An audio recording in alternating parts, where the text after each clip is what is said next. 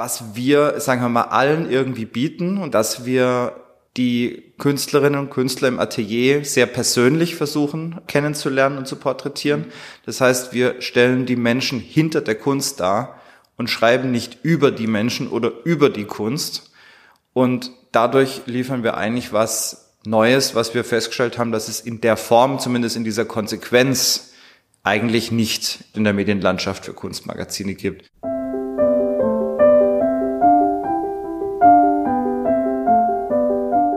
Kunstblick, der Podcast rund ums Sammeln.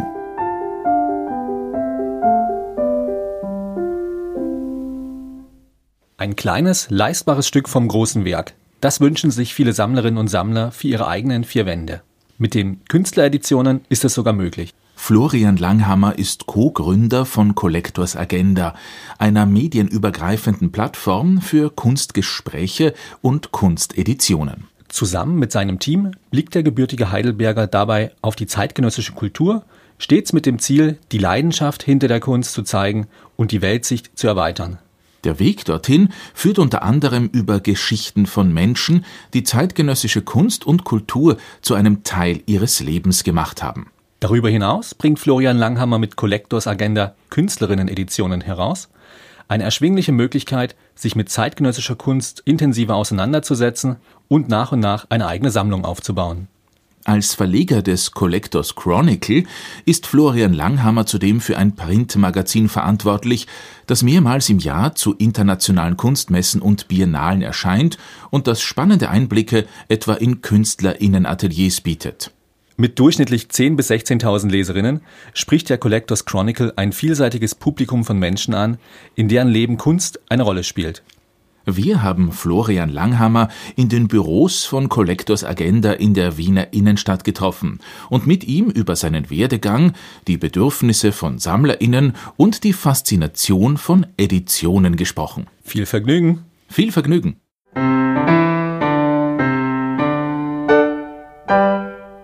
Wie bin ich zur Kunst gekommen? Ja, ich glaube, als Jugendlicher hat mich Kunst schon interessiert, aber nicht so diese zeitgenössische Kunst. Da hatte ich keinen Zugang zu, komme vom Land in Süddeutschland und da gab es eigentlich auch keine Ausstellungsräume so richtig für zeitgenössische Kunst. Naja, also mein Onkel war sehr interessiert, er hat im lokalen Kunstverein sich engagiert, da habe ich so ein bisschen was mitbekommen, aber wenn ich mich mit Kunst beschäftigt habe, dann war es vielleicht in der Kunsthalle Tübingen. Da erinnere ich mich, da war, glaube ich, die erste Ausstellung, die ich gesehen habe, war mit dem Lionel Feininger. Die hat mir sehr imponiert. Aber es war dann immer eigentlich eher so die, ja, die moderne und nicht so die ganz zeitgenössische Kunst. Und eigentlich dann erst später mit meinem Partner, als wir uns kennengelernt haben, dann in Hamburg, Berlin, wo wir dann einfach angefangen haben, in die ganzen Ausstellungshäuser zu gehen und er mich da eigentlich so ein bisschen reingebracht hat, weil er hat Kunst studiert unter anderem und er hatte einen anderen Zugang schon und hat mich dann da so ein bisschen reingeholt. Es ist aber trotzdem nochmal ein großer Unterschied zwischen Kunstaffinität oder Kunstliebhaberei und im Kunstbusiness zu arbeiten. Gab es ein Aha-Erlebnis? Gab es irgendeinen Moment, wo du gesagt hast, da will ich einsteigen, das ist es? Ja, also wir haben das ja gemeinsam gegründet. Also ich bin dann nur der Co-Gründer. Äh, Michael und ich haben das gemeinsam gegründet 2016 und wir hatten beide immer wieder dieses Erlebnis in Museen, in Galerien, dass die Texte teilweise sehr schwer zu erfassen sind oder man ziemlich viel Konzentration mitbringen muss.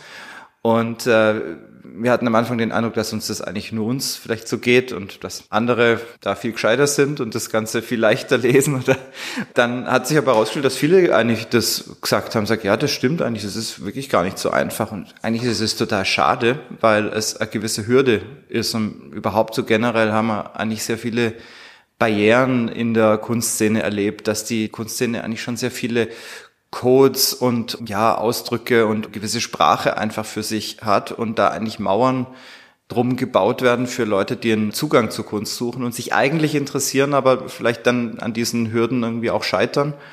Ganz klassisches Erlebnis ist auch, wenn man in eine Galerie geht, so viele, wenn ich mit Leuten heute spreche, so viele sagen, das ist genauso, dass Galerien einfach teilweise so Orte sind, so Tempel, diese White Cubes, in die man sich kaum reintraut. Gerade wenn man das Gefühl hat, man weiß nicht viel über Kunst, dass man dann irgendwie denkt, man wird da drin jetzt abgefragt, wie viel weiß ich, dabei ist das Gegenteil ja der Fall. Die Galerien vermitteln gern und werden dich nicht abfragen, sie werden dir eher Wissen mitgeben.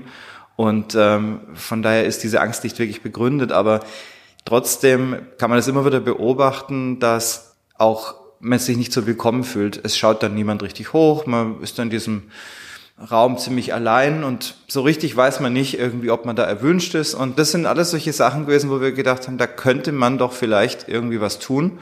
Und das war eben in Form von Collectors Agenda als äh, Kunstmagazin, wo wir äh, gesagt haben, wir wollen einfach die Leute dazu befähigen, sich mehr an Kunstdiskussionen zu beteiligen, also ihnen einfach da Lust drauf machen und ihnen auch ein bisschen was an die Hand geben in denen wir ihnen künstlerische Positionen einfach näher bringen, auf eine sehr, sehr informative, klare und einfache Art und Weise. Das gibt's jetzt seit 2016, hattest du gemeint. Genau. Dein Hintergrund, du kommst ja jetzt, glaube ich, nicht aus dem Verlagswesen oder so etwas. Ich habe eigentlich Betriebswirtschaft studiert, also Urfahrt, ganz klassisch Urfahrt, Schwerpunkt Marketing und habe dann aber ähm, jahrelang in einer Branding-Agentur als Markenstrategie gearbeitet. Also eine Agentur, die Kunden dabei hilft, das Markenimage zu verstehen und strategisch weiterzuentwickeln und für die Unternehmensziele einzusetzen. 2010 sind wir hier in Wien angekommen. Ich war selbstständig, ich habe das sehr viel gemacht. Irgendwann hat mich das aber nicht mehr so richtig zufriedengestellt. Ich war da so ein One-Trick-Pony. Ich habe immer selben Sachen gemacht. Konnte das, aber irgendwann hat es mich nicht mehr so gefreut und dachte, es wäre eigentlich schön, wenn da noch irgendein Ausgleich, irgendeine andere Tätigkeit dazu kommt. Und dann haben wir diese äh, Idee mit dem Magazin uns überlegt und dann äh, irgendwie war dann da plötzlich auch was, wo man sich in einem anderen Feld bewegen kann, in der Kunstwelt und auch was völlig Neues tun. Journalistisch arbeiten am Anfang hat mein äh, Partner hat die Interviews gemacht, ich habe angefangen Fotos zu machen, also die Ateliergespräche selber zu fotografieren und es hat wahnsinnig Spaß gemacht, einfach in was völlig Neues vorzudringen. Dreimal im Jahr erscheint das Magazin 10.000 bis 16.000 LeserInnen habt ihr, und zwar LeserInnen im wahrsten Sinn des Wortes. Es ist ein Printmagazin im digitalen Zeitalter. Warum etwas Haptisches? Warum etwas Analoges, wo man doch alles per PDF gleich rausschicken könnte? Also intendiert ist es erstmal als Online-Magazin oder konzipiert als Online-Magazin. Das heißt, wir haben den Collectors Chronicle als Printausspielung von etwas, was noch viel, viel größer ist, online. Also da sind sehr, sehr ausführliche Ateliergespräche mit 15 bis 20 Bildern, die das Ateliergespräch dokumentieren. Und der Collectors Chronicle nimmt immer die aktuellsten Stories aus dem laufenden Jahr und bringt sie nochmal in Print. Wir haben das deswegen gemacht, eigentlich am Anfang, um Collectors Agenda als Online-Plattform zu bewerben und haben dann am Anfang ähm, Flyer gedruckt und versucht, die irgendwo auf Kunstevents unter die Leute zu kriegen. Und dann haben wir irgendwann die Idee gehabt, warum machen wir eigentlich einen Flyer? Wir können doch eigentlich etwas machen, wo wir genau zeigen, was wir eigentlich sonst so tun. Also eine Kostprobe quasi von unserem Magazin. Und dann haben wir den Collectors Chronicle so gemacht, haben Nummer eins draufgeschrieben, obwohl wir nicht wussten, ob es mal jemand seine Nummer zwei gibt und haben das auf der Art Basel verteilt und die Leute fanden es gut. Und dann haben wir im selben Jahr die Nummer zwei gemacht für die Vienna Contemporary. So ging das dann los und ähm, wir haben schon gemerkt, dass es komplementäre Zielgruppen sind, die das lesen.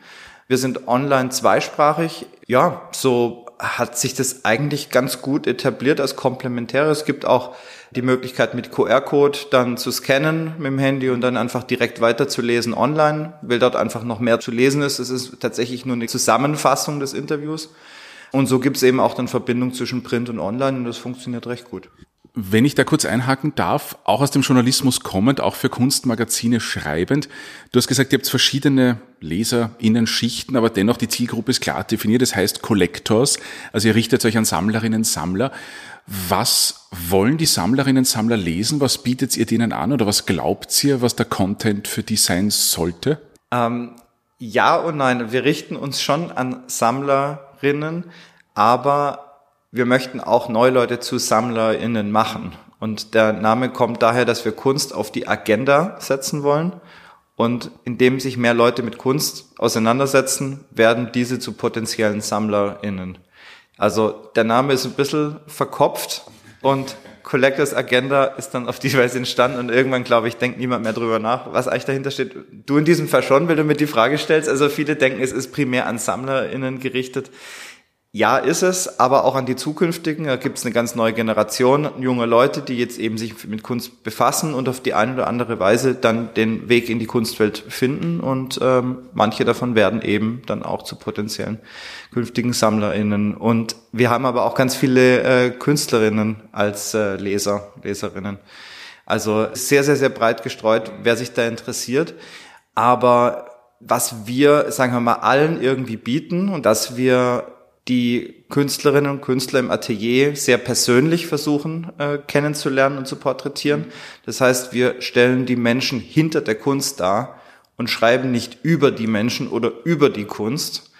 Und dadurch liefern wir eigentlich was Neues, was wir festgestellt haben, dass es in der Form, zumindest in dieser Konsequenz, eigentlich nicht in der Medienlandschaft für Kunstmagazine gibt. Und das ist etwas, was natürlich dann nicht nur Neulinge in der Szene interessiert, weil dann lerne ich einfach Menschen kennen und sage, oh wow, das sind eigentlich tolle Leute, wüsste gar nicht, wie ich die im Atelier besuchen kann, aber das sind total spannende Leute, die haben eine interessante Sichtweise auf die Welt und von der kann ich was lernen. Und die Kunstszene selbst hat natürlich viele Quellen, sich mit schon dieser Kunst von der Person zu befassen. Aber was wir eben auch diesen Leuten bieten, eben zu deiner Frage, den SammlerInnen, dass wir denen auch noch eine persönliche Ebene zeigen, weil die Leute natürlich auch nicht so gut kennen und man sagt, oh, interessant, ich wusste gar nicht, was der für einen Werdegang hat oder wir stellen ihm auch Fragen, die wird jetzt kein Museumsdirektor oder keine Kuratorin stellen. Die Fragen sind teilweise sehr einfach. Wir wollen einfach wissen, sagen wir mal, haben deine Eltern dich damals eigentlich bei deiner Ambition Kunst studieren unterstützt oder wenn das nicht geklappt hätte, was wäre dein Plan B gewesen? Hättest du einen anderen Berufswunsch gehabt? Also das sind einfach Fragen, die jetzt recht untypisch für die Kunstwelt sind. Natürlich stellen wir auch andere Fragen, aber ähm, da ist dann schon noch mal ein ja, glaube auch für die, die schon in der Kunstwelt drinstecken, ein gewisser Mehrwert oder ein gewisser Neuwert. Du hast ja erwähnt, eben, dass natürlich die digitale Ausgabe sozusagen der zentrale Anlaufpunkt ist eigentlich, aber eben auch die Printausgabe in bis zu 16.000er Auflage erscheint. Wo findet man die dann? Also beziehungsweise wie, wie kommt man in den Genuss von den Magazinen? also es hat angefangen mit einem starken Pop-up-Charakter eigentlich, weil wir einfach immer zu diesen internationalen Kunstszene-Events da sind und händisch verteilen. Also eine sehr besondere Art auch wie man da dann kommt. Und das passiert an den besucherstärksten Tagen auf diesen Messen. Und dann ist es verteilt und wir waren weg. Und wir haben dann selber gemerkt, dass das ein bisschen schade ist, weil das war halt so eine Momentaufnahme. Also das wären halt Messen wie Art Basel oder die Art Cologne oder die Venedig Biennale. Das sind so diese typischen großen Momente. Und wir haben aber dann angefangen, in wichtigen Städten das dann auch auszulegen, in Galerien typischerweise, Institutionen, aber eben auch ähm, so diese Gastro-Standorte, die von der Kreativ- und Kunstszene stark frequentiert werden. Und da liegen wir eigentlich mit jeder Ausgabe in Wien aus und in Berlin, so von Haus aus. Und wenn dann nochmal sowas wie die Art Basel kommt, dann sind wir auch in Basel und Zürich äh, in der Zeit. Also da haben wir inzwischen schon nochmal andere Möglichkeiten. Aber manche fragen inzwischen immer mehr, kann man das abonnieren? Und wir sind gerade dabei, ein Abo-Modell aufzubauen. Was jetzt nicht so einfach ist, weil der Chronicle selbst ist ja kostenlos. Aber wir müssen natürlich irgendwie schauen, wie kann man das abbilden, wenn dann Leute aus dem Ausland äh, sich dann interessieren und ihre Daten da lassen, sagen, könnt ihr mir das immer schicken. Das müssen wir uns jetzt dann anschauen, aber das könnte der nächste Schritt sein, dass wir so ein kleines Abo-Modell auch haben. Wenn ich da ganz direkt reinfragen darf, also die Zeitschrift, natürlich digital, ist kostenlos, das Printmagazin ebenso. Wie finanziert sich so ein so ein Collectors-Magazin dann überhaupt? Also einerseits kriegen wir dankenswerterweise eine Förderung vom Bundesministerium für Kunst und Kultur, worüber wir sehr dankbar sind. Zusätzlich ist eine wichtige äh, Finanzierungsquelle der Verkauf von Editionen. Vielleicht erkläre ich das auch gleich noch, aber dass es das Prinzip ist, dass wir ähm, Projekte mit den Künstlerinnen und Künstlern machen, die wir zuvor im Atelier besucht haben. Nicht unbedingt mit jedem oder jeder, aber es ist immer die Voraussetzung, dass wir redaktionell tätig waren und dass wir eine gewisse Vertrauensbasis mit den Personen schon geschaffen haben und dann entsteht, entweder wird von uns die Idee initiiert oder sie kommt sogar ähm, an uns ran, ob wir nicht gemeinsam eine Edition auflegen. Und diese Projekte zeigen wir hier am Franz Josefs Kai in unserem Büro, aber gewissermaßen auch unsere Galerie, weil wir so einen Showroom haben, genau.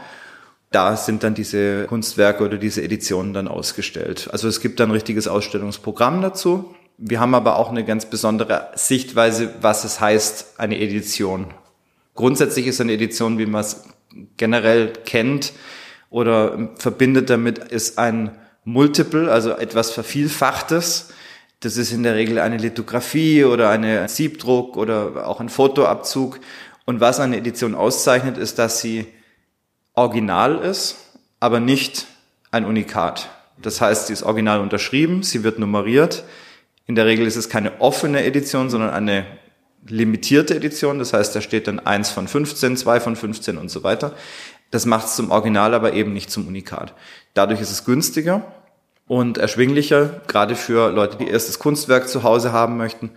Und das ist etwas, was wir versuchen, noch etwas wertiger zu machen. Also wenn es nicht geht, dann äh, wie zum Beispiel, wenn wir mit einem Fotografen arbeiten, das ist einfach natürlich in der Natur der Sache, dass es jetzt ein Fotoprint ist und da wird man nichts dran ändern und kann jetzt nicht am Unikatscharakter rumschrauben. Aber ähm, es gibt dann doch Möglichkeiten in, bei anderen Editionen, dass es mehr so als Werkserien sind. Und das können richtige Unikate sein, die sind einfach Teil derselben Serie. Und dadurch wird es natürlich schon sehr, sehr wertig und sehr interessant. Und was sich dann vielleicht von der Galeriearbeit nur noch davon abgrenzt, dass es vielleicht in der Größe nochmal deutlich kleiner ist und dadurch erschwinglicher. Dazwischen gibt's auch noch Serien, wo das einzelne Stück einen starken Unikatscharakter hat, weil es vielleicht händisch gemacht ist und durch kleine Imperfektionen sich ein bisschen unterscheidet oder irgendwas dann noch geändert wurde, ähm, dass dann eben dieser Unikatscharakter entsteht. Das ist das Prinzip. Und da wir ja auch die Ausstellungen hier machen, ist es für uns auch viel interessanter, wenn wir Werkserien haben, die sich unterscheiden mit bei den einzelnen Stücken, weil nur dann kann man wirklich einen Raum füllen. Das macht es dann natürlich schon nochmal ähm, spannender und auch attraktiver und, und interessanter für Leute, die den Zugang zur Kunst suchen.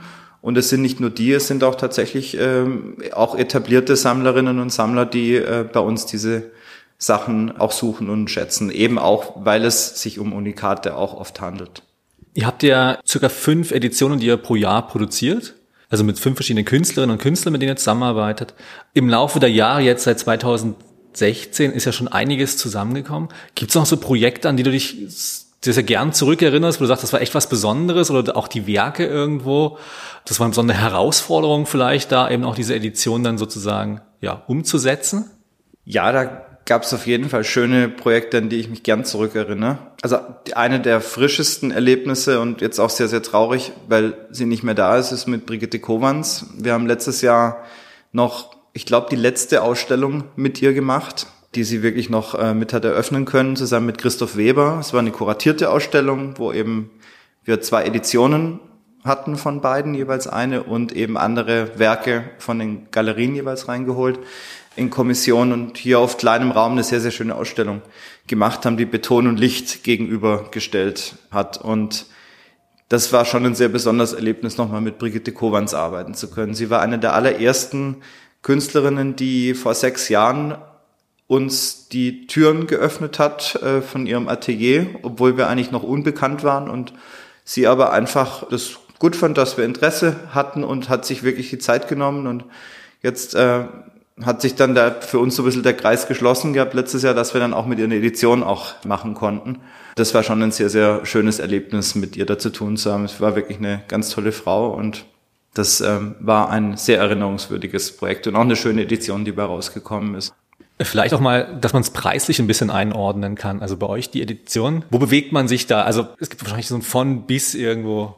Ja, also die Bandbreite ist relativ groß geworden. Ähm, es ging mal los so ab 600 bis vielleicht irgendwie knapp über 1000 oder 1500 so.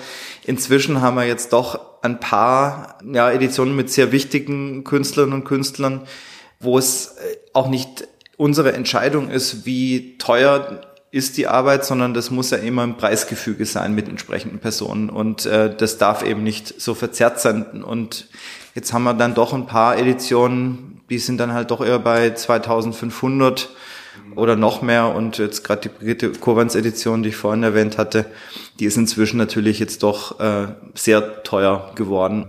Wenn ihr so viele Editionen macht, sie macht sein Kunstmagazin online, digital, was hängt bei dir, was hängt bei euch aber an der Wand? Sind es die Editionen? Ist es ganz was anderes? es ist eine Mischung. Also natürlich ist es äh, immer sehr verlockend, wenn man Editionsprojekte macht und das gleich zu Beginn mitbekommt, was entsteht da und dann ist die erste Arbeit oder vielleicht so die ersten Konzepte. Und manchmal fliegt man schon auf so das erste Stück in der Serie und sagt, oh wow, ich habe mich schon rein verliebt sagt, das gebe ich sowieso schon mal gar nicht her. Das ist schon mal gleich mal, gleich mal auf die Seite. Darf ich da ganz kurz nachfragen? Ist es nicht, also ich würde mir das vielleicht so vorstellen, dass man sagt, okay, man macht mit einer Künstlerin, einem Künstler, man macht sich aus, wir machen eine Edition von fünf, aber eins machst schon für uns extra, oder? Also die, das Editionsprinzip, das beruht natürlich schon darauf, dass es eine strenge Auflage gibt, eine Nummerierung. Es gibt die APs, die sogenannten, das ist also die Artist Proofs. Das kommt noch aus einer Zeit, wo es wirklich um Drucke ging und ein Künstler oder eine Künstlerin so lange ausprobiert hat, bis es der perfekte Andruck war oder das perfekte Druckergebnis. Und das hat man dann als AP genommen, weil das sozusagen die Referenz war, das beste Resultat und die anderen haben sich daran orientiert, sodass eigentlich der AP sozusagen das fast das wertvollste war und nicht die eigentliche Edition. Und heute ist das AP einfach sozusagen nochmal plus drei, Edition von zehn plus drei und dann bleiben eben drei im Besitz der Künstlerin oder des Künstlers. Oder eben man teilt das anders auf, dass die Galerie vielleicht eins bekommt und wir dürfen eins behalten. Also Leute, die im Projekt beteiligt sind. Und auf die Weise gelangt man dann schon in den Besitz einer Edition. Hier im Büro ähm, hängen natürlich viele Sachen, gerade aus unseren Editionsprojekten, vieles, was auch bei uns daheim leider gar keinen Platz mehr findet. Wir haben daheim Editionen auch aus unseren Projekten, aber wir haben auch teilweise zusätzlich dann auch Unikate oder eben große Arbeiten, die wir aus Galerien gekauft haben von den Künstlerinnen und Künstlern. Also es ist eine Mischung aus unseren eigenen Projekten und dann kleinen bis mittelgroßen Arbeiten, die dann eher, also Unikate außerhalb von dem, was wir hier gemacht haben, dann hängen. Und das sind eben Künstler wie ähm, Johnny Nische, der sehr minimalistisch arbeitet, Nick Obertaler finden wir klasse und eben da haben wir eben auch die Edition und auch frühere, die wir selber gekauft haben von anderen Anbietern oder anderen Magazinen, haben wir eben auch äh, vom, vom Nick Obertaler was. Tobias Zeloni, deutscher Fotograf, aber auch Lisa Holzer zum Beispiel, von der wir eine Edition haben, aber die hängt bei uns nicht zu Hause. Wir haben aber ein großes Bild mit einem Spargel von ihr. Sie macht sehr viel mit Essen und der hängt dann in der Küche bei uns passenderweise.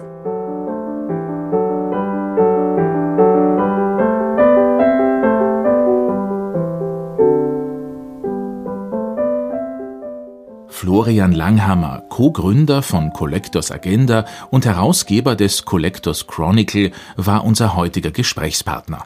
Solltet ihr euch jetzt auch für Kunsteditionen interessieren, dann meldet euch doch für den Newsletter von Collectors Agenda an. Den Link dazu findet ihr wie immer auf kunstblick-podcast.com. Im Oktober wird es in den Räumlichkeiten übrigens die nächste Ausstellung mit zwei spannenden Künstlerpositionen geben. So viel dürfen wir schon verraten. Und apropos Kunst, auch die Kunstblick-Sammlung hat wieder Zuwachs bekommen mit einem Werk der Künstlerin Julia Bukram. Wie immer gibt es dazu auch schon eine kurze Folge und einige Bilder auf unserer Homepage. Für den nächsten Kunstblick drehen sich die Ohren dann Richtung Deutschland. Wir haben mit Nadine Oberste Hedbleck gesprochen, der Direktorin des Zentralarchivs für deutsche und internationale Kunstmarktforschung, kurz ZADIC, das sich an der Universität Köln befindet. Und wenn euch unser Kunstblick-Podcast gefällt, dann freuen wir uns natürlich, wenn ihr uns auf Instagram ein Like schenkt und unseren Podcast abonniert, beziehungsweise uns auf Apple Podcasts eine Bewertung hinterlasst. Also bis zum nächsten Mal. Bis zum nächsten Mal.